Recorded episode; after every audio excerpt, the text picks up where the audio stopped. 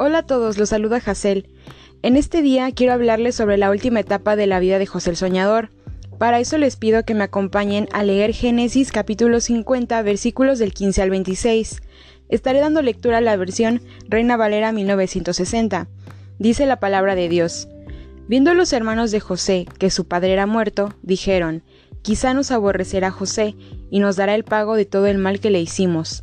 Y enviaron a decir a José, Tu padre mandó antes de su muerte diciendo, Así diréis a José, Te ruego que perdones ahora la maldad de tus hermanos y su pecado, porque mal te trataron. Por tanto, ahora te rogamos que perdones la maldad de los siervos del Dios de tu padre. Y José lloró mientras hablaban. Vinieron también sus hermanos y se postraron delante de él y dijeron, Henos aquí por siervos tuyos. Y le respondió José, No temáis, ¿acaso estoy yo en lugar de Dios? Vosotros pensasteis mal contra mí, mas Dios lo encaminó a bien, para hacer lo que vemos hoy, para mantener en vida a mucho pueblo. Ahora pues, no tengáis miedo y os sustentaré a vosotros y a vuestros hijos. Así los consoló y les habló al corazón. Y habitó José en Egipto, él y la casa de su padre, y vivió José ciento diez años. Y vio José los hijos de Efraín hasta la tercera generación. También los hijos de Maquir, hijo de Manasés, fueron criados sobre las rodillas de José. Y José dijo a sus hermanos, Yo voy a morir, mas Dios ciertamente os visitará y os hará subir de esta tierra a la tierra que juró a Abraham, a Isaac y a Jacob.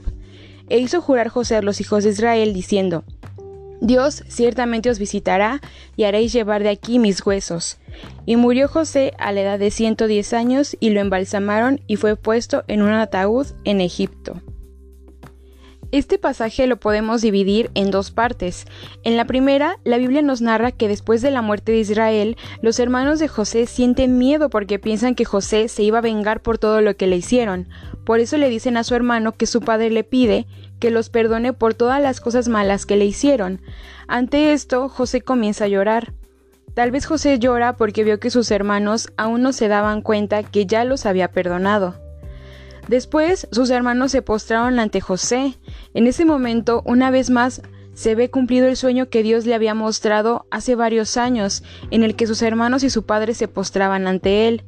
Esos sueños fueron los que provocaron que sus hermanos desearan matarlo y terminaran vendiéndolo como esclavo. Sin embargo, Dios le mostró a José y a su familia que en esos sueños el Señor le estaba revelando a José lo que pasaría.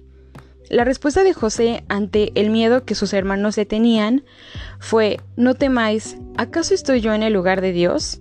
Vosotros pensasteis mal contra mí, mas Dios lo encaminó a bien, para hacer lo que vemos hoy, para mantener en vida a mucho pueblo. José nos da una lección del perdón verdadero. José había entendido que la maldad de sus hermanos hacia él, Dios le había transformado en algo muy bueno, que fue salvar del hambre a la tierra de Egipto y a los habitantes de otros lugares como Canaán. En la segunda parte del pasaje, la Biblia nos dice que José vivió 110 años. José pudo conocer a sus descendientes hasta sus bisnietos. Cuando José sintió que moriría pronto, les pidió a sus hermanos que llevaran sus restos a Canaán, porque él estaba seguro que Dios haría que los hijos de Israel regresaran a la tierra prometida. José vivió la mayor parte de su vida en Egipto. A pesar de haber vivido en una cultura diferente a la suya, en la que las personas no adoraban a Jehová, José estaba seguro de su identidad y de quién era su Dios. Él se mantuvo firme en sus convicciones y seguro de que Dios tenía el control de su vida.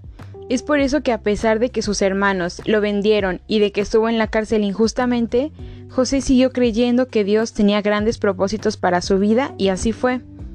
Él llegó a ocupar un puesto muy importante en Egipto y gracias a la revelación de Dios pudo interpretar los sueños de Faraón y desarrolló un plan para guardar los alimentos que se iban a necesitar en los momentos de escasez.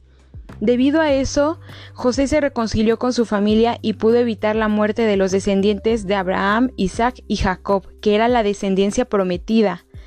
José estaba consciente de las promesas que Dios le había hecho a su bisabuelo, a su abuelo y a su padre, por eso José estaba seguro de que la permanencia en Egipto del pueblo de Israel no duraría mucho, y que en algún momento regresarían a la tierra que Dios les prometió. Hebreos 11:22 dice, Por la fe, José, al morir, mencionó la salida de los hijos de Israel y dio mandamiento acerca de sus huesos. Les agradezco que hayan escuchado este podcast y espero que haya sido de bendición para sus vidas. Nos escuchamos en la próxima. Adiós.